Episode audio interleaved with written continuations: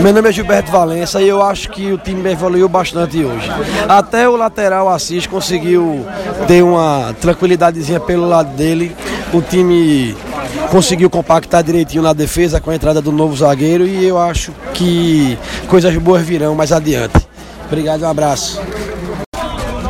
Meu nome é Alan Dias, é, eu acho que o resultado dentro de campo foi justo, mas devido à fragilidade do adversário e as filas da bilheteria estão absurdas. É, dois caixas funcionando, subestimaram mais uma vez a torcida. É, meu nome é Marina Barbosa e o que eu posso falar desse jogo é que o Náutico teve um desempenho muito, muito melhor do que nos jogos anteriores. A zaga melhorou bastante com a substituição de Camutanga, no, no caso para entrar Diego. Achei que o desempenho foi muito bom e esse placar aí só mostra que a gente só tende a crescer nesse campeonato e vamos em busca do título.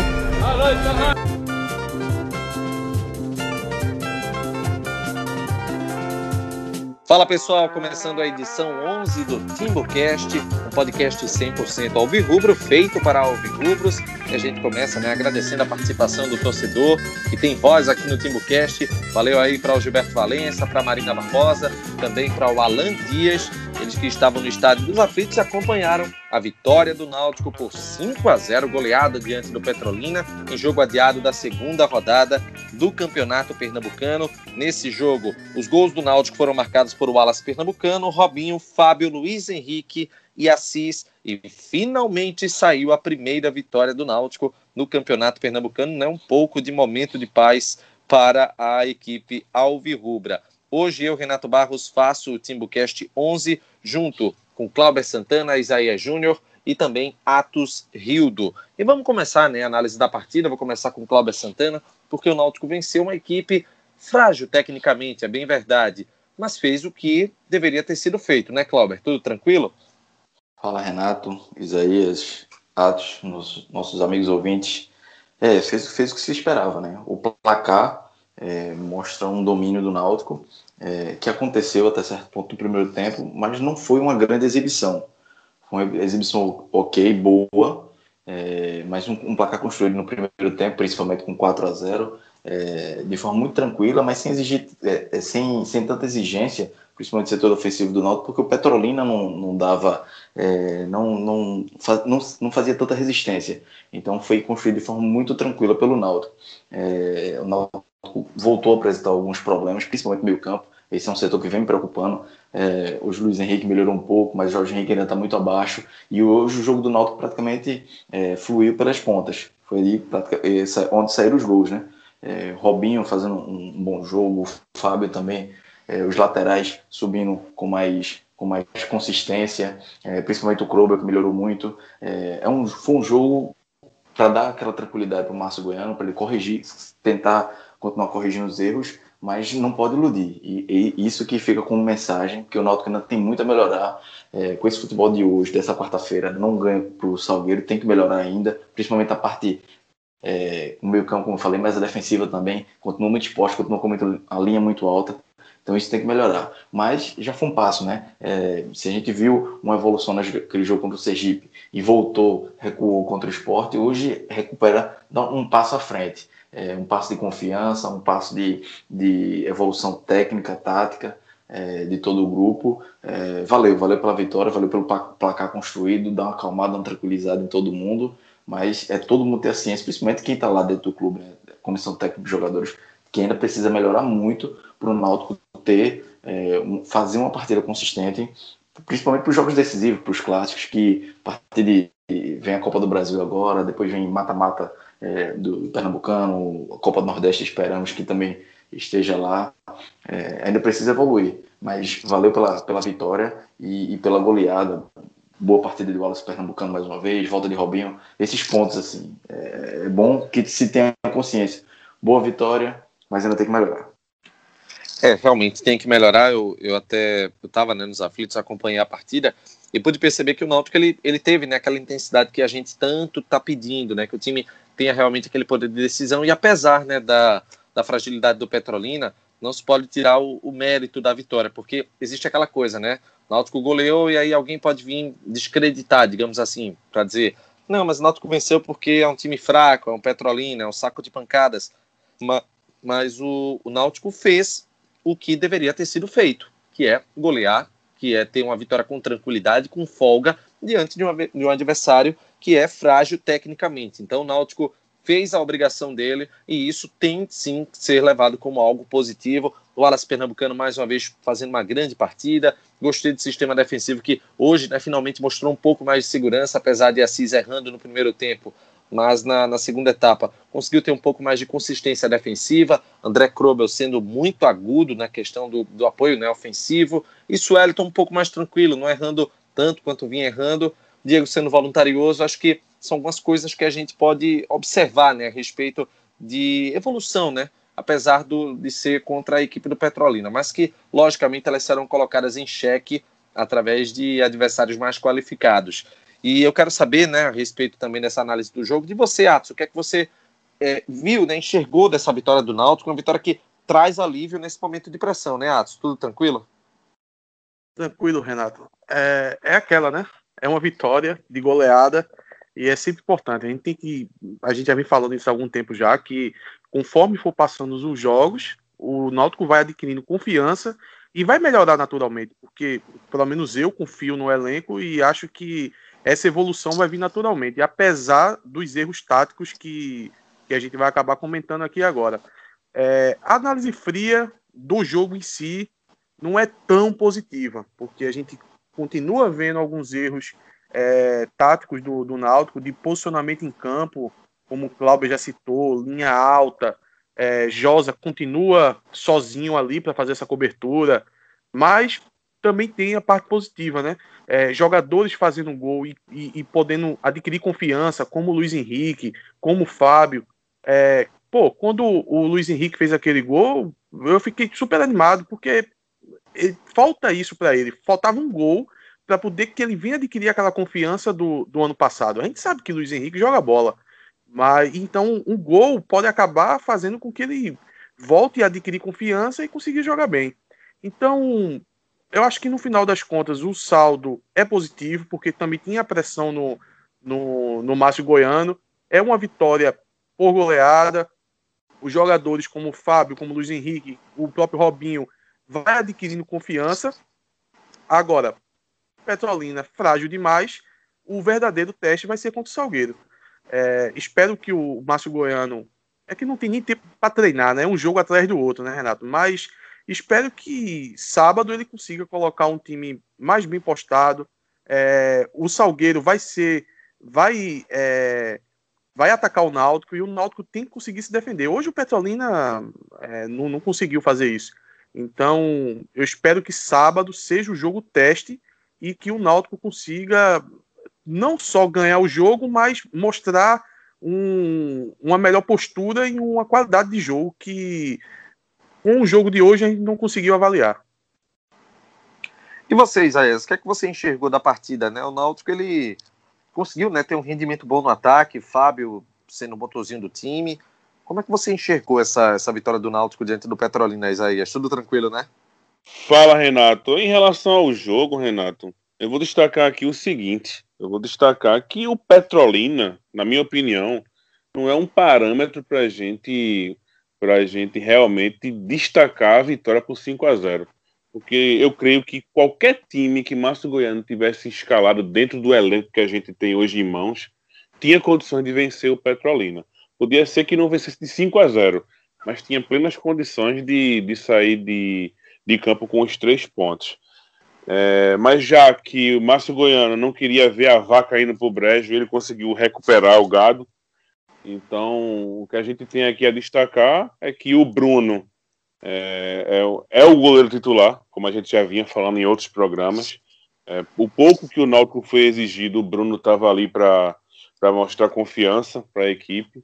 A defesa, praticamente, a gente não, não pode, não, não tem o que opinar, porque, na minha opinião, o Petrolina não tem, não tem condição da gente é, tirar um saldo da defesa positivo desse jogo é, de um time que praticamente não, não explorou o Náutico, não, não atacou. Entendeu? Agora, sobre o ataque, a gente pode comentar. Uma melhora, você, você vê aí mais participação do Luiz Henrique, o Fábio, o motorzinho de sempre. É, mesmo jogo decidido, o Fábio correndo, o tempo que, que, que, esteve em campo, correu muito, muito, muito, com certeza saiu de campo esgotado. É, o Wallace Pernambucano, sem comentários, é um jogador que a gente. O que a gente espera de um jogador grande com força física? É um cara que faz o pivô, um cara que tem presença na área, mas o Wallace Pernambucano é totalmente diferenciado. Vai me surpreender se ele continuar jogando dessa maneira, se ele, se ele ficar no, no Náutico por muito tempo. Porque é um jogador que hoje no Brasil não tem atacante jogando como o Wallace Pernambucano está jogando. Robinho é o jogador do ano passado, voluntarioso, parte para cima. No lance do gol mesmo, foi inteligente, explorou ali, é, mesmo estando em posição de impedimento, mas como no lateral a gente não tem impedimento, ele explorou a jogada. O Assis foi inteligente, Assis despertou Entendeu? Se a gente for comparar o Assis do clássico com o Assis de hoje, pelo amor de Deus, um, uma melhora surpreendente. Agora, assim, não tem como a gente analisar bem a defesa, porque o Petrolina não, não atacou o Náutico praticamente, né? Assim, de uma maneira geral, eu só destaco negativamente, mais uma vez, um Jorge Henrique bem apagado, entendeu? Porque um jogo como esse era um jogo para o Jorge Henrique realmente aparecer, é, na minha opinião, e eu destaco o meio-campo com Fábio e, e, Luiz Henrique, que realmente ressurgiu. Luiz Henrique foi uma sombra do que foi ano passado. E no mais, eu acho que o Petrolina não é parâmetro nenhum para a gente poder destacar uma vitória por 5 a 0 Náutico esmagador. Também não é assim. Eu acho que é, o Náutico entrou em campo para vencer o jogo, salvar a pele de Márcio Goiano, dar mais tranquilidade. Eu acho que o teste de fogo é sábado. É uma partida realmente complicada contra o Salgueiro. Oi, Clauber. Só para. Teve uma, uma, frase que Zé falou de, de, de, que o Márcio Goiano não quis perder o gado, né? É, falando de ter botado o time titular. Teve uma cena que eu vi, eu assisti o jogo ali da, das cadeiras, e aí na, quando sai o primeiro gol, o Wallace corre, vai em direção ao Márcio Goiano e todo mundo abraça o Márcio Goiano, todo mundo se abraça ali. Foi uma coisa que, que me chamou a atenção, que mostra que é, o Náutico pode ter problemas táticos ou técnicos, é, ainda na formação de elenco, de formação de time no geral, mas assim, não tem problema, aparentemente não, não parece ter um problema de grupo, de relacionamento, parece que, que, que é tudo bem resolvido ali, parece ter uma, uma relação tranquila. E foi uma cena que, que me chamou, foi, me chamou logo a atenção quando eu via o Wallace correndo, cruzando o campo e indo abraçar o Márcio Goiano, todos os jogadores abraçando também. Foi um negócio que é, chama a atenção e que mostra de que pelo menos é, união esse grupo tem. É, realmente tem união. E, olha, diga aí. Só para completar, Clauber, é, é, essa cena, Clauber, é, mostra isso e também mostra que de fato o Márcio Goiano estava em perigo. Porque ali foi para poder demonstrar que não, vamos ganhar e esse jogo aqui é por você. Estamos então, com ele, né? Para mostrar, né? É, estamos com ele, fica bem claro. Então, de fato, hoje o Márcio Goiano estava balançando, sim. É, né? Eu acho que ele teve um, um, um ganhou, né? Um, mais crédito para poder trabalhar, mas claro, né? O momento ainda é, é de muita tensão, né? E dentro desse momento de tensão, o pessoal ainda tem muita preocupação com o sistema defensivo. E hoje a gente teve o André Krobel, né, a segunda partida que ele passou por uma avaliação, Diego como novidade fazendo dupla com o Sueliton, e eu queria né, abordar esse tema com os amigos nessa edição 11, porque é algo que todo mundo está preocupado, né, que é o sistema defensivo. E queria saber primeiro de vocês aí, será que você notou alguma melhora? Claro que não é tanto parâmetro Petrolina, mas deu para perceber que, que houve essa mudança no, no, na postura dos atletas? Ô, Renato, vamos começar analisando um a um, né? Vamos fazer mais um resumo, na realidade. Vamos lá. Bruno, Bruno, na minha opinião, é incontestável e demonstra isso dentro de campo. Hoje foi exigido pouquíssimas vezes e as vezes que foi exigido é, estava lá presente, garantindo uma segurança para tanto para a equipe quanto para a gente que estava como espectador, né? É, a dupla de zaga.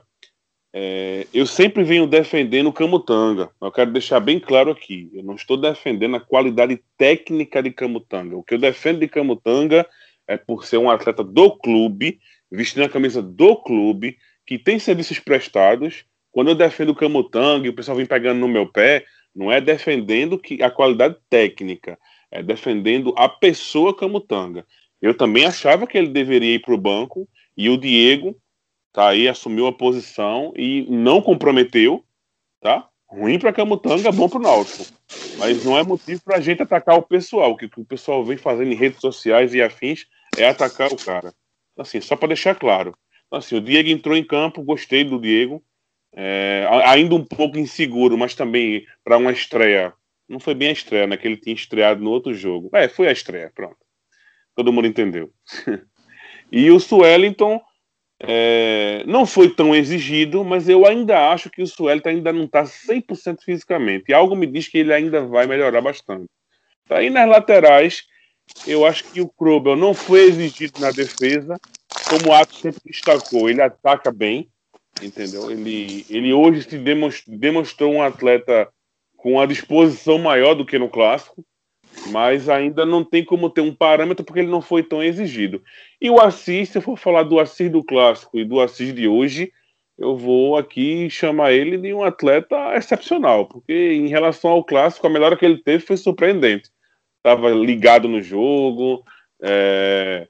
na hora do gol do Robinho, foi bem inteligente da parte dele fazer o lançamento, enfim. Assim, como o Petrolina não é parâmetro, não tem como a gente analisar bem a defesa. Eu acho que hoje foi bem porque não, não foi tão exigida. Mas eu ainda acho que na direita cabe dar uma oportunidade ao Hereda, entendeu? E o resto é por aí mesmo. É Suelton e mais um, que pode ser qualquer um deles, que eu acho que até então os que apresentaram estão praticamente no mesmo nível ali. Eu ainda acho que tem que contratar um zagueiro. Pode não ser agora, por conta de contenção de despesa. Mas para a Série C, a gente tem que ter um, um outro zagueiro para disputar a posição aí e, e, jogar junto com o Suelton. E na esquerda, se o Assis ele for melhorando daqui para frente, acho que dá para a gente contar com ele também. É, eu acho que o, que o André Krobel ele deve ter essa vaga segurada, porque na parte defensiva, tanto ele quanto o Hereda, eles dão muito espaço. Mas ofensivamente falando, eu gostei hoje da postura do Krobel, muito embora ele vá ter né, outros testes mais rigorosos, né? A gente vai ter que esperar. E isso, entre Suelton e Camutanga, eu acho que a, a, a, retirada do Camutanga do time titular, ela se deu porque Márcio Goiano enxerga né, que o Suelton tem uma técnica, uma liderança, um potencial muito maior em comparação com o Camutanga, e por isso acredita mais na recuperação dele, digamos, de uma forma mais veloz em comparação com o Camutanga. Gostei de Diego, que ele foi muito voluntarioso, e Assis, no, no, primeiro tempo, ele errou muito, muita bola. No segundo tempo, ele conseguiu ter um pouco mais de, de consistência defensiva. Mas eu, eu queria saber, né, a respeito, fazendo essa avaliação geral né, do time, é, sobre o que é que você, é, Atos, é, achou né, dessa, dessa questão do sistema defensivo, da postura dos atletas e, claro, né, o que, que pode melhorar, teste de fogo, enfim. Então, Renato, é o Petrolina, ele praticamente não exigiu da defesa do Náutico, então é difícil a gente fazer uma análise para conseguir entender se houve essa melhora como um todo da defesa. Agora, o que, que a gente pode fazer? A gente pode fazer algumas análises individual e de posição tática, né? No caso individual, o Krobel, ele já desde o primeiro jogo da estreia dele contra o esporte, eu já senti que ele era um jogador que tinha aquela aptidão para atacar, né? É, teve até uma hora que ele passou quatro lances é, apoiando o tempo todo. E o gol que o Náutico toma no o segundo gol do esporte, no caso, já foi por causa disso, já pega nas costas dele. Então ficou essa impressão que o Klobel é mais ofensivo. É, pode ser interessante, porque o Náutico ele, ele tem essa carência de, de ter um, um lateral que saiba cruzar, que consiga pegar o, todo o desempenho que o, o, o bom desempenho que o Wallace Pernambucano tem no jogo aéreo. Então, pelo menos cria aquela esperança. Quem sabe Krobel não é um, um jogador que consiga apoiar bem, consiga botar a bola na cabeça do Wallace. O Diego, ele fez bons botes na, na jogada aérea, ele foi dominante. Então, foi um bom jogo do Diego, né? Se o Diego, a gente chegasse agora e dissesse, Diego, você quer essa, essa atuação que você teve contra o Petrolina, ele pegava antes do jogo. Então, positivamente, para ele foi bom, né? Porque. Mas também não adianta a gente ficar deslumbrado, né? Com, com essa saída do Camutanga e entrada do, do Diego. Primeiro, porque eu acho que não tem nem tanta diferença entre os dois. Você pode ver que os dois jogadores são mais na questão do físico, na de ser voluntarioso, mas tecnicamente eles são bem parecidos. O Assis, realmente, eu não consigo nem destacar alguma coisa dele. É, o jogo contra o esporte foi muito ruim.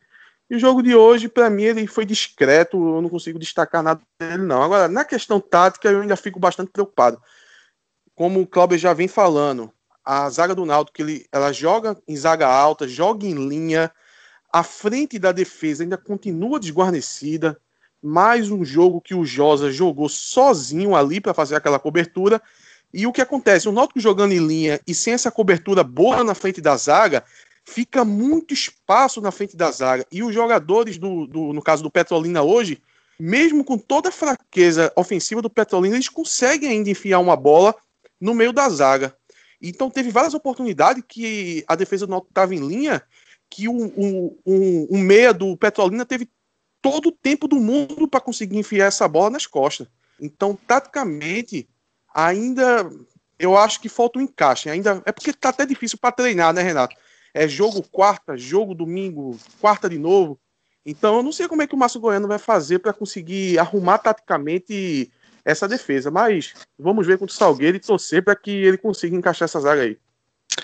Você, Cláudio, o que é que você enxerga desse momento da defesa do Náutico? Eu acho que é, é o setor talvez que, que tem a maior apreensão da torcida, muito embora o meio de campo também reserve essa apreensão, né? Aquela, aquele setor de transição da, da equipe, né? É, justamente por jogar mais exposto, como o Altos falou, linha alta, é, tem essa atenção com a defesa, né? É, isso aí eu acredito que tem que melhorar muito para os próximos jogos. Mas analisando individualmente o jogo dessa quarta, é, para mim, Suelton e Assis fizeram um, um jogo ok, sem muito destaque, mas também tem grandes falhas, se enrolando um pouco, ainda tentando recuperar o bom futebol do ano passado. O Krobel é, já mostrou uma impressão melhor do clássico, é, chegando mais ao ataque, é, é, dialogando com, com o Fábio ali pela direita, é, é, trocando de posição, aparecendo mais como ponta às vezes do que como lateral. Então me agradou mais, deixou uma impressão melhor.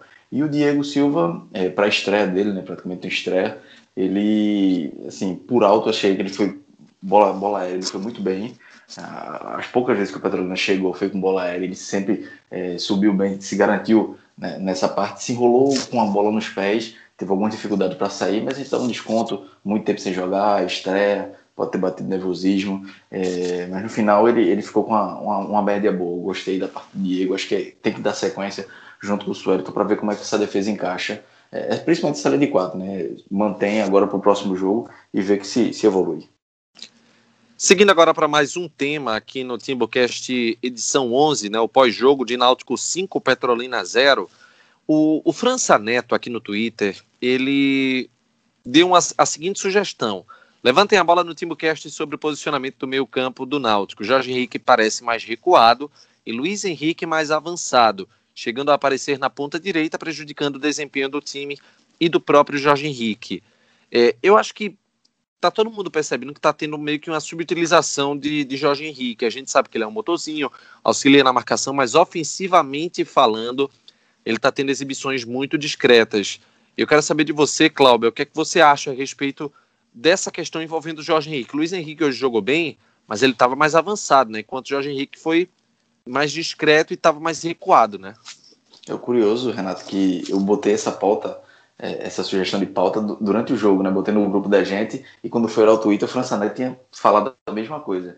E assim, é, é, Jorge Henrique está muito longe do gol. Ele é um, ele é um jogador que tem está mais perto é, do, da, do, do, da área para armar jogada, para finalizar, e ele está quase como um, um, volante criando jogadas, dando aquela a primeira saída de jogo. E é pouco para um jogador como ele. Eu acho que, e principalmente quando o Maílson estiver em condições, é, acredito que vai ter que mudar o posicionamento dele, talvez jogar ele um pouco mais para o lado, avançar ele mais. É, não está faltando raça, não está faltando disposição para o Jorge Henrique. A gente vê que é um jogador que se esforça muito, corre, dá carrinho, marca, faz o que pode mas ele não aparece ofensivamente pelo posicionamento dele. acredito que hoje essa, essa, esse sumiço, posso dizer assim, de Jorge Henrique na, no ataque é pelo posicionamento. Ele está muito longe do gol.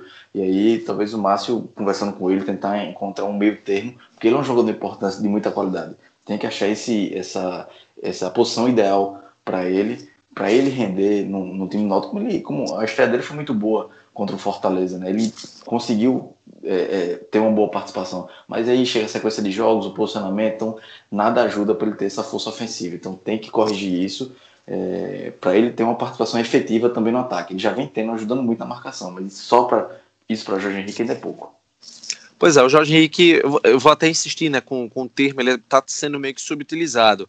A gente sabe que ele tem muita qualidade para servir um atacante, é, para chegar também lá na frente. Ele nunca foi um goleador na carreira, a gente sabe disso. Mas para auxiliar, né, para chegar, para mandar a bola para o Alas Pernambucano, para construir uma boa jogada, ele tem boa visão, tem experiência que pode contar muito. Você sacrificar né, o atleta para um setor de marcação, para ele ficar tentando puxar a bola, auxiliar numa transição, acho que não é o, o, o papel de Jorge Henrique, seria em tese o papel do Luiz Henrique, que está jogando de uma forma mais adiantada. Né? Acho que isso acaba é, prejudicando aquele sistema do meio de campo que ainda não, não se encontrou, né? não está totalmente. É, é harmonizado, a gente pode dizer assim. E eu quero saber de você, Atos, o que é que você acha a respeito disso, do, do desse tema né, envolvendo Jorge Henrique, sobre o posicionamento dele?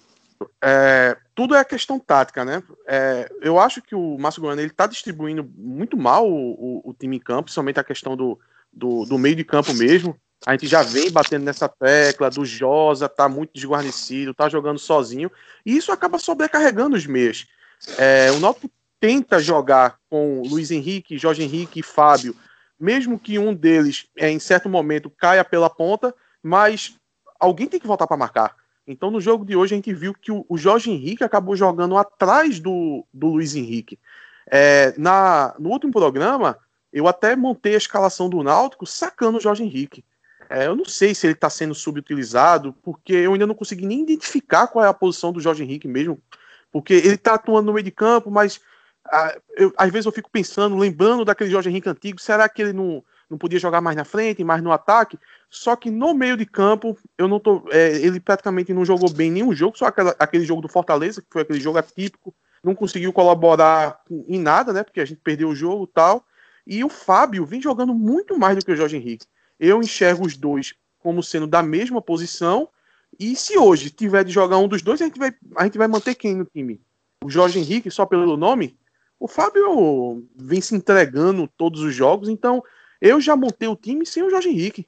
Eu já coloquei o Josa, é, até sugeri o, o Wagninho da base, mas poderia ser o, o Jimenez, é, para adiantar o Luiz Henrique junto com o Fábio. O Fábio vem comendo a bola e o Luiz Henrique, porque eu sempre acreditei que o Luiz Henrique mais adiantado ele vai voltar a render o que rendia. E hoje por questões até do Petrolina, da fragilidade do Petrolina, o Luiz Henrique acabou indo mais para frente e foi disparado o melhor jogo do Luiz Henrique.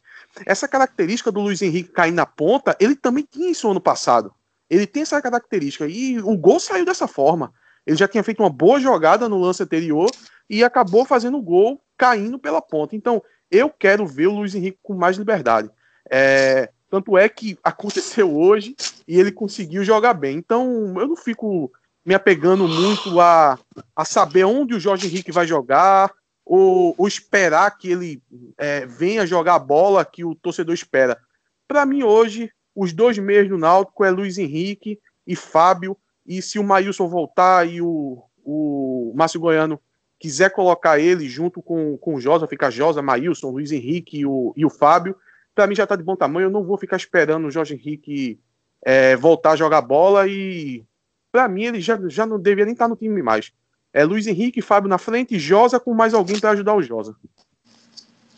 É, eu queria saber de tu, Isaías, o seguinte, já que é, Atos está propondo né, ter o Josa, Luiz Henrique e o Fábio, por exemplo, um ataque com Jorge Henrique, o Alas Pernambucano e Robinho seria o ideal. A gente sabe que ele foi contratado para ser meia, né? Mas Seria então o momento de testar o Jorge Henrique mais próximo do gol? É, Renato, a gente estava até conversando isso em off, né? E a gente tocou nesse assunto. Eu acho que, na minha opinião, o Jorge Henrique tem que jogar mais na frente, mais livre dessa responsabilidade de marcação. Até porque é um jogador que tem idade avançada e, e, e você, você fazer um alto investimento num jogador para jogar na posição que ele está jogando hoje acho que não é tão interessante, né? Agora, sim, uma coisa que está me chamando bem a atenção. É, nos primeiros programas, nos primeiros Timbucasts, a gente comentou bastante aqui a diferença de qualidade que esse elenco do, de 2019 tem em relação ao elenco que começou em 2018. É, tudo é uma questão de encaixe é, da parte tática, porque se você parar para observar, ver quantas opções hoje a gente consegue visualizar nesse time do meio para frente. Porque você tem Fábio que está tá demonstrando um futebol interessante, Luiz Henrique que já hoje mostrou o futebol que ele vinha mostrando no ano passado, com mais liberdade e, e buscando o ataque. Você, você tem o Jorge Henrique, que você tem o que esperar dele. Tem Maílson, que vai voltar de lesão. Tem o Cisneiros, que todo mundo fala bem. Então, assim, você tem vários jogadores ali para ocupar esse meio-campo na parte mais ofensiva. Então, já está começando a gerar uma dúvida que é uma dúvida boa em relação a, a, ao Márcio Goiano, né? O Márcio Goiano tem aí agora na, em mãos várias, várias peças que essa era a principal carência nossa é, no ano passado. Era como criar, era como propor o jogo, fazer aquela transição, como se fala, né? E hoje você tem vários jogadores. Aí é uma questão de CT, meu amigo, treinar e encontrar o melhor time. Agora, eu acho que o Jorge Henrique em si vai se encaixar nesse time aí, jogando na ponta com mais liberdade. Eu acho que o ataque é como você acabou de frisar. É o Wallace Pernambucano, Robin e Jorge Henrique. E aí você vai ter essa confusão aí de meias que eu acho que quando o Maílson voltar, a briga vai ser boa e a gente vai ter uma peça de reposição ali à altura para um segundo tempo, enfim. Mas na minha opinião, o Jorge Henrique tem que jogar para frente, tem que ele é o cara que tem que colocar a bola no pé de Wallace para o Wallace finalizar. Então, é mais ou menos por aí. É, então ele ia fugir um pouco do que o, Wallace, o do que o Márcio Goiano tinha feito com o Jorge Henrique no Figueirense, né, que é utilizá-lo como meia. Mas a, aos poucos a gente está enxergando né, que o Fábio ele pode ser útil na posição, que o Luiz Henrique está bem também. Então, acho que são possibilidades que dão até uma, uma perspectiva boa né, em relação a, ao futuro né, com, com esses atletas. É, mas, dando sequência aqui ao Timbucast, a gente tem um, um tema agora para falar que é a parte fora das quatro linhas. Meus amigos, mais uma vez, a torcida do Náutico sofreu muito. Sócios, não sócios, em relação às filas para comprar ingressos. É, são muitos os relatos. Eu vou dar uma olhadinha aqui no Twitter, só para ter uma ideia. O Timbo Blog é, falou aqui, novamente filas quilométricas em um jogo pequeno, parece que o Náutico desaprendeu a fazer um jogo. É, temos ainda muitos outros relatos aqui. É, Infonáutico, outros blogs é, do, do, do Náutico, pessoas que mandaram né, os relatos de problemas é, em relação a, a, ao acesso. E eu tive né, informações que a, o tempo de espera na fila chegou a uma hora e 20 minutos. Uma hora e 20 minutos para as pessoas que chegaram por volta das sete e meia da noite para comprar o ingresso. Eu até compreendo que o, o, torcedor ele vai encarar uma fila, se deixou para comprar o ingresso de última hora, mas uma hora e vinte não. Uma hora e vinte eu acho que já tem algo errado aí. As informações que eu recebi, é, começando, claro, esse debate com os amigos, com, com Isaías, as informações que eu recebi foram as seguintes, que no guichê de sócios tinham três é, abertos e que na, do lado de fora, na angostura, tinham três também, sendo que um era preferencial, dois para a torcida comum e que a fila ela passava, ela chegou até próximo ao portão de acesso à sede do Náutico. O que dizer, Isaías? Assim, é, é, acho que o Náutico já tem já tem partidas suficientes para saber como que deve ser a operação no que diz respeito à quantidade de funcionários, né, para ingressos. É, Renato, os erros vêm se repetindo, né? Eu acho que o nosso principal patrocinador é o torcedor. Então, se a gente não valoriza o torcedor que sai da sua casa para ir assistir o jogo, porque assim, vários relatos de torcedores que desistiram, que desistiram e foram para casa e alguns ficaram lá em Americano para ver no telão, porque não conseguiram comprar ingresso a tempo. E aí um jogo que você tá na fila do ingresso, com três minutos tem um gol, daqui a pouco outro gol, então, assim, o cara tá na fila, o jogo tá acontecendo, os gols estão saindo, e ele tá ouvindo pelo rádio. Imagina a indignação desse torcedor, independente de ser sócio ou não sócio. Porque a gente ouviu relatos de, de diversos lugares, no, principalmente no WhatsApp. Você tem áudios aí de torcedores revoltados dizendo que não voltam mais para o estádio, que é uma falta de respeito. E venhamos e convenhamos, a gente tem que concordar, né? Eu creio que já deu para ter um parâmetro do que precisa, porque já tivemos um jogo com problema que foi o amistoso, um segundo jogo também com problemas.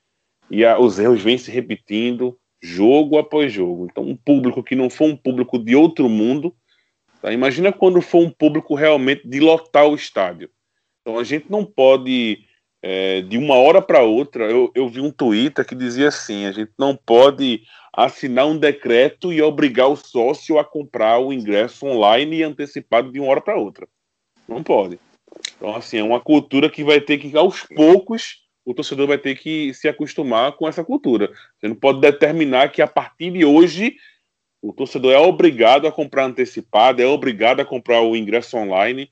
Você não pode fazer isso. Você tem que manter uma estrutura para ir adequando o torcedor a essa realidade, que é a realidade que no futuro pode ser que, que venha a dar certo. Mas hoje não está dando certo. Eu vi fotos da fila realmente arrodeando a Rua da Angostura e chegando até a porta lá do da Rosa e Silva. Então, assim, um público de, de 4, 5 mil pessoas, você ter um, um, uma situação dessa é inadmissível. Então aí fica aí um, um, um, um alô para a diretoria que realmente é um assunto que tem que ser tratado com delicadeza. Você alcançou 11 mil sócios e tem que atender esses 11 mil sócios. E da mesma maneira que você atende 11 mil sócios, tem que atender o não sócio também. E também é torcedor igual a qualquer outro. Então, fica aí a nossa indignação com o que está acontecendo, todo o apoio aos torcedores que estão indignados, tá? E vamos torcer para que a diretoria acorde em relação a esse assunto, porque tem vários acertos, mas isso aí é um erro que a gente vai continuar frisando e vai continuar batendo aqui. Além da pouca divulgação, né, Renato? Porque nas redes sociais, as redes sociais do clube pare, pareceu hoje que tinham tirado folga. Porque você não, não tinha informação de preço de ingresso, tinha só no site do clube. Então, assim, é, é muita coisa relacionada ao, à operação do jogo, eu acho que tá, estão devendo bastante. É, eu vou até. Eu, eu recebi aqui a seguinte mensagem: é o seguinte, mano, não fui ao jogo. Acabei de passar na angostura, coisa de 40 pessoas na fila ainda 9 e 20 da noite. A turma se enrolando para vender ingresso para Náutico e Petrolina. Essa foi uma mensagem. É, tiveram outras aqui que o pessoal mandou.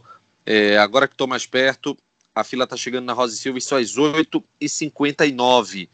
E as fotos que eu estou recebendo aqui, que eu recebi, na verdade, elas são realmente de deixar qualquer um revoltado. Eu fico pensando o seguinte, é, Atos, que o, o Náutico deve estar tá pensando assim: é, nós queremos que o torcedor ou compre o ingresso antecipado ou vá embora. Então, vamos fazer assim, torcedor, se não comprou o ingresso antecipado, não vá não, viu? É melhor você ir embora porque o Náutico não lhe quer.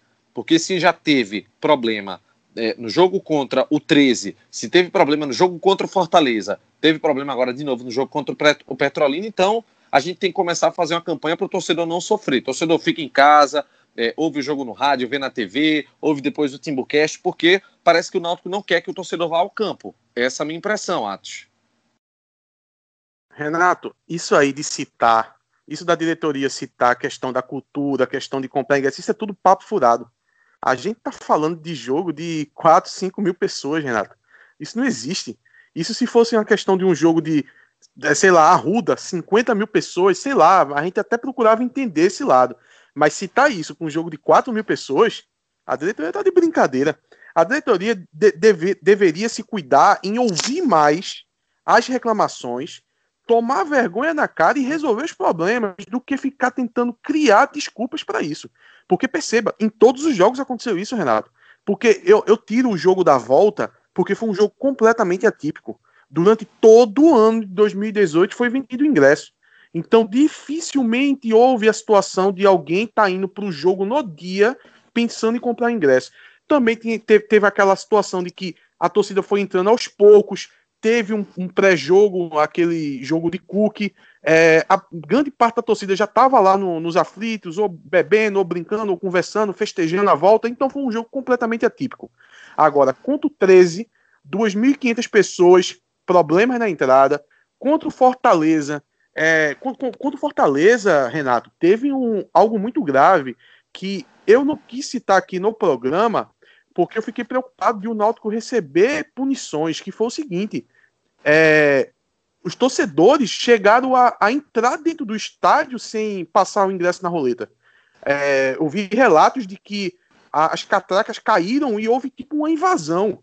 Como eu já tinha ficado sabendo que lá em São Paulo, salvo engano, no jogo do Santos, eu não sei bem ao certo, Renato, houve um caso parecido e o clube foi punido com perca de mando de campo. Só, por que, que eu estou citando isso agora? Porque teve uma diferença. Na, na questão é, desse jogo que eu estou citando, o, os torcedores entraram sem pagar o ingresso. Mas nesse, como os torcedores estavam com o ingresso na mão, só não houve é, o registro na catraca, eu acho que não tem problema nenhum de punição para o Náutico. Mas é um absurdo. É um absurdo. É, tem, tem torcedor que até hoje me mostra a foto do jogo contra o Fortaleza sem estar tá lá registrado na catraca. Então, mais uma vez, problemas na entrada, jogo de público baixo, a diretoria não resolve. É, não sei o que está acontecendo. Eu até procurei saber quem era o responsável por toda essa logística do jogo, pela realização do jogo. É, eu tive informações que era um diretor, não, não adianta também estar tá citando aqui o nome dele, e, e também já, já fiquei sabendo que esse diretor teria sido afastado desse cargo e ter, teria sido delegado a outro diretor isso. Só que os problemas continuaram os mesmos. Então, fica aqui a cobrança para a diretoria quando é que eles vão colocar um fim nisso. Eu queria saber o seguinte: se, se o dirigente do Náutico, o diretor, o, o, o vice-presidente Diógenes Braga, ou o presidente Edno Melo, se não há um mínimo de sensibilidade em saber que há uma fila enorme com, com centenas de torcedores do lado de fora com a bola rolando. Eu queria deixar essa pergunta no ar para o Diógenes, também para o Edno, porque, sinceramente, meus amigos, eu acho que é um caso para você cobrar uma maior atenção. Porque, olha, a fila é normal, a fila para quem deixa para a última hora é normal. Só que é, é o que a gente está debatendo aqui. A questão de cultura do torcedor, ela não vai mudar. Não adianta. A cultura do torcedor daqui do futebol de Pernambuco é fazer exatamente isso. Deixar para comprar o ingresso de última hora, e, e, e isso é, é realmente o que acontece. E a consequência é encarar a fila. Só que você encarar uma fila muito grande não existe. Você deixar dois guichês para uma porrada de torcedores é uma coisa muito complicada. E com detalhe, da mesma forma que o Náutico conseguiu chegar a 11 mil sócios, uma marca extraordinária, uma campanha muito bacana, começou com uns problemas, mas que foi bem modificada. Da mesma forma que chegou a 11 mil torcedores, o Náutico pode perder muitos sócios por conta desses problemas. Porque não é porque eu tenho um, um acesso, porque eu posso comprar pela internet, que eu vou querer comprar sempre pela internet. Eu posso decidir de última hora. Eu, Renato, eu comprei meu ingresso de todos os jogos até então pela internet. Estou fazendo por esse sistema. É um sistema bom, um sistema cômodo. Só que tem gente que não prefere, prefere comprar realmente na hora, na bilheteria. E essa pessoa, pela sua vontade, deve ser respeitada. Então, vamos ter um pouco mais de atenção com o torcedor, que o pessoal, como o Isaías falou, né, é o principal cliente do clube, merece toda a atenção, merece todo o respeito, principalmente porque está se dedicando aí para o estádio apoiar o clube. Então, esse torcedor merece total respeito por parte da direção do Náutico. E também, até para chegar no Cláudio agora, esse, esse assunto citado pela rede social que, que o Isaías falou é muito sério também. O Náutico, praticamente de segunda-feira para cá, não comunicou questão de venda de ingressos para esse jogo. Mal se falou do, do, do, jogo contra o Petrolina. Foi um jogo muito mal promovido. É algo que vem acontecendo na comunicação do Náutico de uns tempos para cá. É, ficou se empobreceu muito acho que até do, do final do ano, do finalzinho do, de 2018 até agora, tá muito, caiu muito a questão de frequência. E quando você vai olhar números, as redes sociais do Náutico, elas são muito reduzidas em comparação a outros clubes aqui do Nordeste. E isso não deveria acontecer, né, Cláudio? É, o Instagram, por exemplo, está atrás do CSA. O tem. O CSA acho que tem 50, 60 mil é, seguidores a mais do que o, do o CSA tem mais do que o Náutico. Então é um número relevante, né? E assim, é, eu recebi fotos no Timbuzap, agora eu não lembro quem mandou, até me marcaram lá, eu, eu publiquei essa foto no Twitter, uma fila chegando na, na da, da, bilheteria, chegando na Roda com 30 minutos de jogo. Eram 9 horas da noite quando eu recebi, eu postei no meu Twitter, dizendo, pô, que absurdo, mais uma vez, é, não é só uma questão de sensibilidade da diretoria, de respeito também. Eu, se eu tivesse com 30 minutos de jogo é, numa fila, eu tinha embora eu tenha visto o jogo em americano. Eu não, eu não ficaria, porque isso é uma palhaçada. Eu não, não ia me sentir bem de chegar para ver um segundo tempo, o, o final do primeiro tempo e o, o segundo tempo. É, e, e, sem contar que o, se, se essas críticas que tiveram hoje Se na quinta-feira chegar um diretor e dizer, ah, mas o torcedor tem comprar antecipado. Como? Qual foi a informação que o torcedor recebeu que estava antecipado? Tirando a imprensa em rádio, que, que deve ter sido divulgado, mas a rede social do clube fez uma postagem promovendo o jogo 5, 6 horas da tarde. O jogo é de 8 e meia. Mas não falava valor de ingresso, não falava nada. Só falava as informações que tinham de ingresso do jogo, horário, tudo era no site oficial. Tem grande parte da torcida não sabe nem o endereço, não sabe que o endereço do site é nautico-pe.com.br. Não sabe disso. Então, é uma falha que não adianta a diretoria jogar é, a culpa na torcida e dizer que tem compra antecipado, não. Porque o próprio clube não induziu, não ajudou o torcedor a comprar antecipado. Hoje tinha torcedor querendo saber se o jogo era de 8h30 ou de 9h30. Então é uma falha que tem que ser corrigida. Essa falha de comunicação e principalmente a falha da operação. É mais o terceiro jogo nos aflitos. É, depois tem o jogo Vitória quarta-feira nos aflitos. Depois tem o clássico contra o Santa Cruz. Então, imagine um jogo com, contra o Santa Cruz com 12, 14, 15 mil pessoas. Imagina o inferno que não vai ser se continuar essa operação horrível que está sendo. É, como o Matos falou, mudou o diretor, não, não tenho certeza qual foi a, a função de, de, de, direção que mudou na, na, nessa operação de jogo, mas é, é, é chegar Edno e convocar uma reunião e melhorar isso já para quarta-feira, para o jogo contra o Vitória, melhorar para contra o Clássico, tá, se não está perfeito, mas está muito melhor do que foi esses últimos três jogos.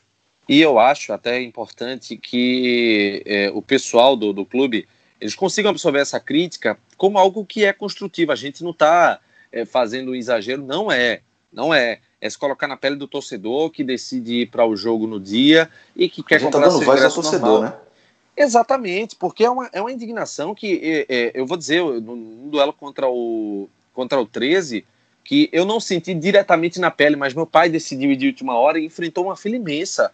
E meu pai também se associou agora, entre os 11 mil que se associaram, meu pai também foi um deles. E Renato. aí você, você encontra um, um, um, sócio que fique realmente indignado, que passa por isso duas, três vezes, o cara quebra o cartão de sócio e diz, não, não vou participar mais disso aqui, porque eu não estou sendo respeitado. Pois não, Atos?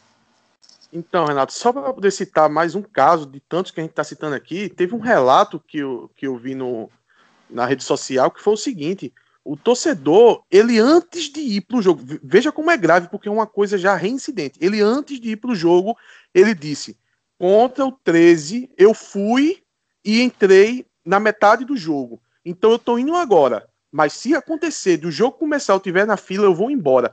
Ele foi pro jogo, chegou lá, ele passou de, de novo 40 minutos na fila, tirou foto, mandou, registrou tudo e disse: tô indo me embora porque eu não vou. O jogo não. Eu não vou enfrentar isso de novo do jogo rolando eu aqui na fila. E ele foi embora. Perceba que é uma coisa reincidente. Não é aquela coisa de. É, a, a, aquela primeiro caso, né? Que o torcedor vai, é, se aborrece e vai embora para casa. Não, é uma questão de reincidência. Ele já vai dizendo: se acontecer de novo, eu vou, eu vou voltar para casa. E ele vai, acaba se aborrecendo novamente e volta para casa. Então isso é gravíssimo. Vamos colocar numa operação náutico, ó, por, por conta de talvez dois, três funcionários a mais no, no guichê de bilheteria que vocês, que o clube pode estar tá deixando de colocar nessa operação do jogo, está se perdendo talvez 50, 100 torcedores que queiram ir para o jogo. Também tem a, a fila de sócios que estava muito grande, que eu estava vendo, que eu estava na série antes de começar a partida. Então, é, isso aqui, a gente está implorando uma coisa que, na verdade, deveria ser uma questão de, de bom senso, né, Isaías? O Renato, e é, um, é uma questão matemática. Se você tem 100 torcedores dispostos a pagar 30 reais, você cobre a despesa do pessoal que, tá, que vai ser colocado a mais. Então, não, não faz muito sentido esse tipo de argumento de ah, tem que comprar antecipado, ah, tem que comprar no site.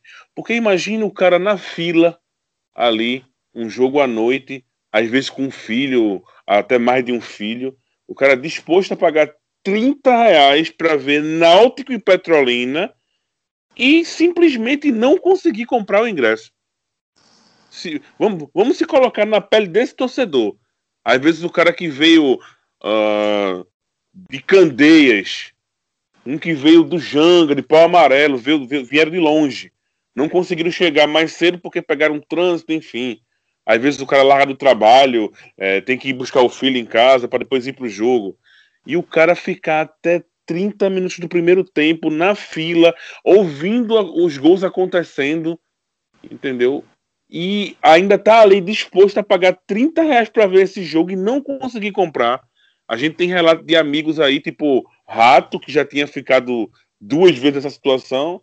Rato estava na fila e desistiu da fila e só foi ver o jogo porque comprou o ingresso de um cambista. O cara deixou de comprar o ingresso ao clube para comprar um cambista para poder ver o jogo, porque já não estava aguentando mais a situação de ficar mais uma vez na fila. Então, assim, é uma falta de sensibilidade com o torcedor, que, como eu falei aqui, vou repetir, é o nosso principal patrocinador o sócio está colocando aí em torno de 300 mil reais. O não sócio, quando vem, também colabora, porque ele vai comprar o ingresso, ele vai consumir dentro do estádio, e esse, esse tem que ser respeitado, que é o patrimônio do clube, que é a sua torcida, e não está sendo respeitado. Entendeu? A gente é vai, muito... vai bater. A... Vamos bater aqui no Timbucast até esse problema ser solucionado, que é inadmissível. É inadmissível. Um jogo com 4 mil pessoas, a gente ter pessoas na fila no intervalo do jogo. É um absurdo, Renato. sem tamanho. Oi, Atos. Só para poder concluir agora, porque eu quero pegar o gancho aí de Isaías sobre se colocar no lugar do torcedor. Eu acho que Isaías matou a pau nisso aí. Por quê? Lá, quando deu aquele problema do jogo do Botafogo, o que foi que eu cobrei? Que quando percebeu-se que com 30 minutos do jogo rolando tinha. É, jogo do Botafogo não, jogo do 13 tinha torcedores ainda do lado de fora, eu cobrei que o, o próprio Edno ou o diretor responsável fosse lá para fora acompanhar, porque o, a direção do Náutico, Edno, ou, ou, ou, o diretor responsável, não sei, ele tem que entender que os aflitos naquele momento é a casa deles. E eles estão recebendo um, um, um visitante ilustre que é o torcedor. Então, se ele sabe que lá fora tem alguém querendo pagar o ingresso, tá com o jogo rolando e ele ainda tá numa fila, cara, vamos lá para fora. É, não tem que chamar os diretores que estão ali, vamos lá, vamos dar um respaldo, vamos mostrar que a gente está vendo o que está acontecendo e que isso não vai se repetir. Agora, ficar lá na sua sala, é, no ar-condicionado, fechado, e sem, sem, sem aquele contato com o mundo real, aí acaba se repetindo o problema. Por quê? Você não se coloca no lugar do torcedor. É, é só para até para eu finalizar, para é, a gente poder dar sequência e finalizar já o Timbucast 11, é muito bom a gente pedir ajuda do torcedor, né? Torcedor chegue junto, torcedor se associe, torcedor vá a campo para ajudar na renda e o torcedor está indo. O torcedor já se associou, são 11 mil torcedores que, que viraram sócios do Náutico. É, o pessoal tá na fila querendo ingresso para poder assistir o jogo, mas está na hora também do Náutico ajudar, né? Tá na hora do torcedor dizer Náutico, me ajude a lhe ajudar, sabe? Me ajude, dê um, um, serviço mais digno, porque isso, isso aí que a gente está pedindo é uma coisa chamada dignidade, dignidade para que o Náutico possa atender o torcedor. Dignidade, que é uma fila que, lógico, pode ser uma fila grande, pode, mas que ela ande, que seja, que seja célere, que seja rápida, porque é digno, é, é uma coisa mínima, é uma questão de respeito para o torcedor. E a gente bater nessa tecla já pela terceira vez consecutiva de um pós-jogo nos aflitos, é uma situação complicada que já está beirando uma situação chata, na verdade. É, é, ver até quando que isso vai acontecer. Eu espero que no próximo jogo contra o Santa isso não, não venha acontecer. Oi. Renato, Renato, e, e o mote, desde o princípio, é o quê? Voltando para casa. Exato. Então, quantos e quantos não estão querendo voltar a ter a experiência de assistir um jogo nos aflitos e não estão conseguindo, ou pelo menos estão vendo pela metade? Porque com certeza, quando você vê aquela fila enorme ali, ali tem vários torcedores que provavelmente estão indo, estão voltando pela primeira vez.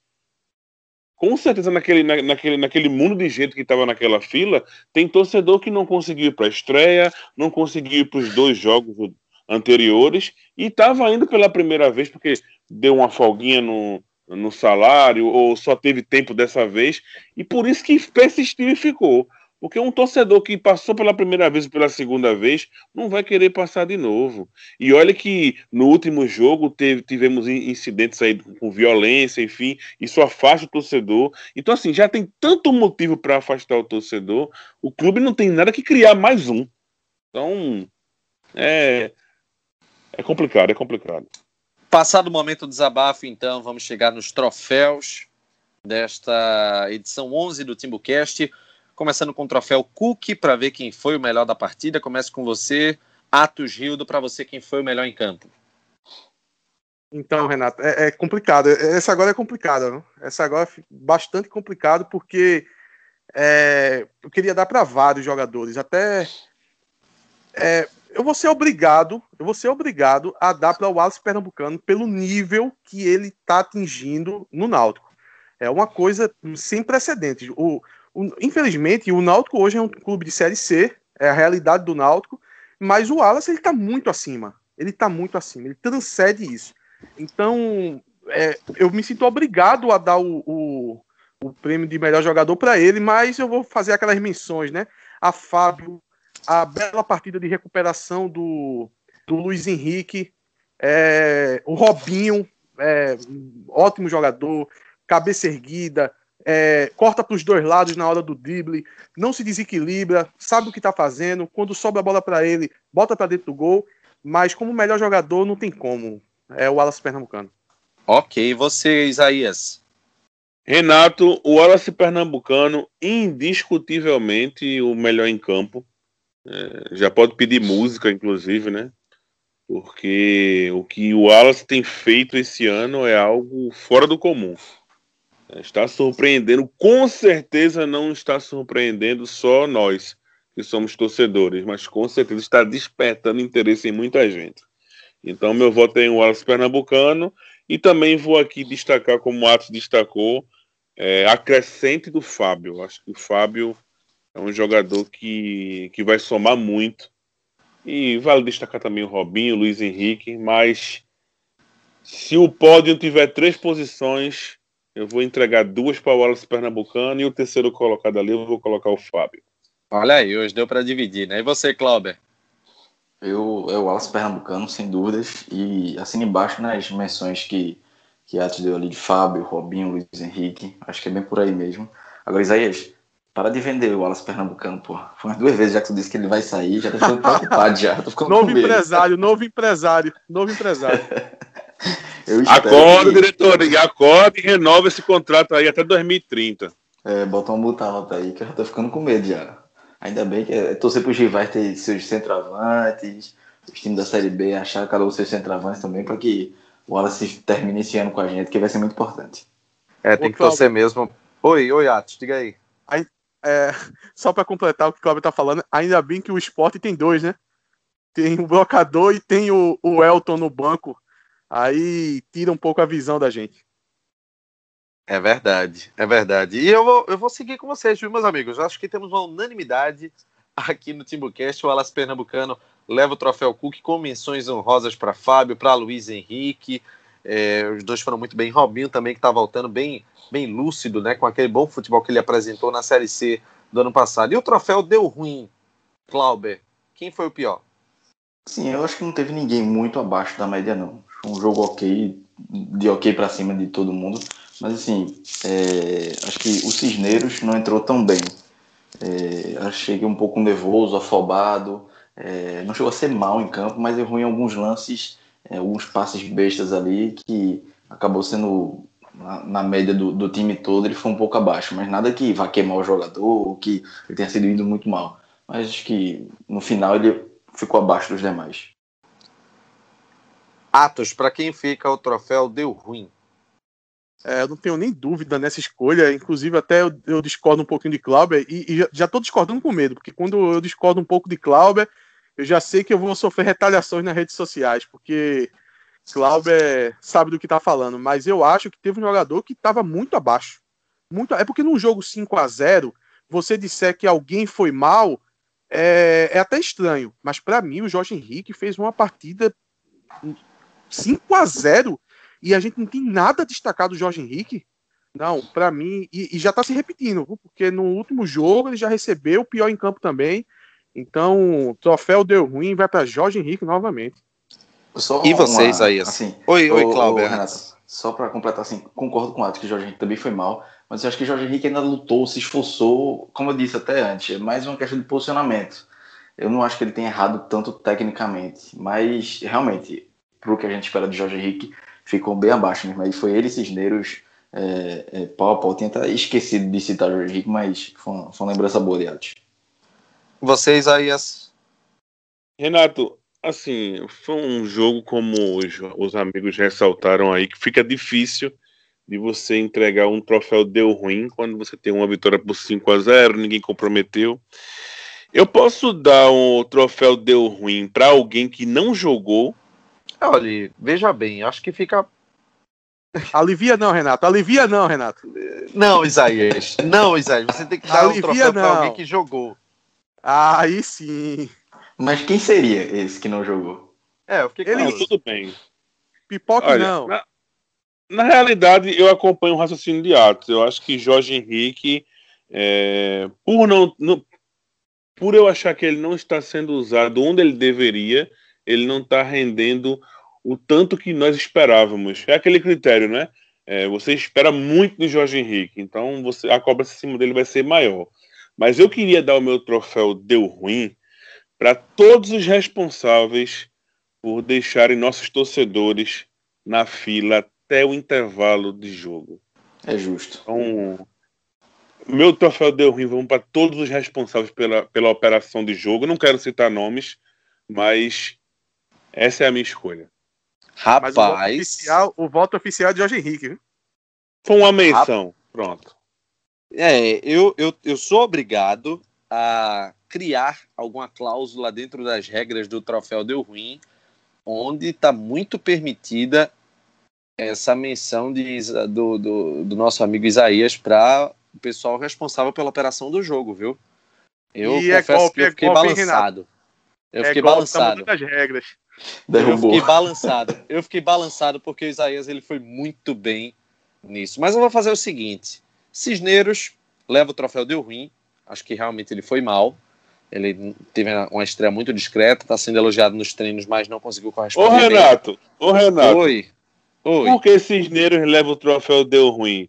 Eu o, também o não entendi essa matemática, o não. Voto de, o voto de vocês tem um peso maior, é? É, não, tá 2 a 2 Não, gente. 2 a 2 Vocês entenderam 2 a 2 Calma, meus amigos. Calma, meus amigos. Eu tô dizendo que foi apenas o meu. Vamos ter um empate. Ah, então ele não ganhou o ah, troféu. Diga assim, diga assim, eu sugiro que o troféu vá, vá para a Cisneiro. Tá certo. Diga que ganhou. Ô, Renato. Ô, Renato. Eu acho que eu entendi o teu critério. É porque entre Jorge Henrique e Cisneiros, quem é o juvenil da história? Então, é. Então, pessoal, olha, o meu, o meu troféu deu ruim. Pronto, corrigi agora, hein? O meu troféu deu ruim, ele vai para o Cisneiros, que ele foi muito, realmente muito discreto quando foi acionado. É, acho que ele tem um potencial, pelo que falam nos treinos, né, para apresentar um futebol muito melhor. Mas o Isaías, ele foi muito certeiro nessa menção para o pessoal que trabalha na operação do jogo, principalmente na parte da, da, da venda de ingressos.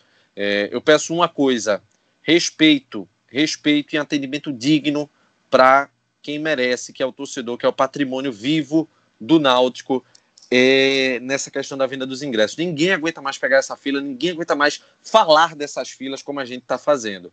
Então o troféu do Ruim está dividido hoje entre Jorge Henrique e os Cisneiros, e o Alas Pernambucano leva o troféu Cook nessa edição 11 do TimbuCast. Valeu, Cláudio, até a próxima. Valeu, Renato, um abraço. Valeu, Isaías Júnior, até a próxima. Até a próxima, companheiros. Um grande abraço para todos os meus amigos do Timbu Zap. Tamo junto. Valeu, Atos. Até a próxima. Valeu, Renato. Até a próxima. E vou dar uma de Isaías hoje. Vou mandar um abraço aqui para Luiz Brito, que sempre ele ouve todos os Timbucast, Renato, e sempre ele manda um feedback lá para mim. Ele, quando concorda comigo, ele comenta, quando discorda, ele comenta também. Então fica um abraço aí para Luiz Brito. Agora, atenção, é o Luiz Brito original. Não é o Luiz Brito fake, não. Era o que eu ia perguntar. Exatamente, é original. Então, então manda também um abraço pro Luiz Brito Fake.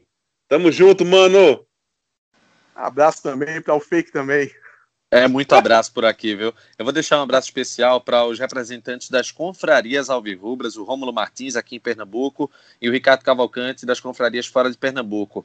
Para o Júlio da confraria Timbus de Frei Miguelinho, para o Sandro da Confraria de Toritama, para o Felipe da Confraria de Caruaru, para o João da Confraria de Vitória de Santo Antão, para o Igor da Confraria de Garanhuns, para o Fábio da Confraria de Brejo da Madre de Deus, para o Diogo da de Sertânia, para o Flávio da de Petrolina e para o Ricardo Garcia da de Maceió. Tem ainda o Ricardo Cavalcante de Brasília, o Rodrigo de Goiânia, é, o, a Marina de São Paulo, o Odomiro do Rio de Janeiro e o Júnior de Campina Grande. É todo mundo das confrarias alvirrubras espalhadas pelo Brasil. Um grande abraço para todos vocês. Pessoal, para quem estiver ouvindo, nesta quinta-feira a gente vai fazer o sorteio da camisa oficial que estamos é, presenteando os ouvintes do TimbuCast, que foi repassado né, pela Timbu Shop, um presente para os nossos ouvintes. A gente vai fazer o sorteio, mas a divulgação vai acontecer no tabelinha que a gente vai passar na sexta-feira, com a prévia, né, com a expectativa para Salgueiro e Náutico. A gente vai divulgar em primeira mão no TimbuCast tabelinha 2, que vai ser publicado nesta sexta-feira e somente depois, somente lá para o sábado, a gente vai divulgar o vencedor através das redes sociais. Claro, vamos dar o privilégio para quem é nosso ouvinte para saber em primeira mão quem vai levar essa camisa oficial, um presente da Timbu Shop, a loja oficial do torcedor do Náutico. Pessoal, acessem o nosso site www.timbocast.com.br ou você pode nos ouvir através do o seu agregador de podcasts preferido. A gente está no Spotify, no SoundCloud, no Castbox, no iTunes, no Google Podcasts, também no site timbucast.com.br. Siga a gente nas redes sociais, Instagram é o arroba o Twitter é o arroba CNC e o Facebook é o facebook.com barra. Valeu, galera. Até a próxima. Tchau. E aí, Fernando, quem é que tá chegando?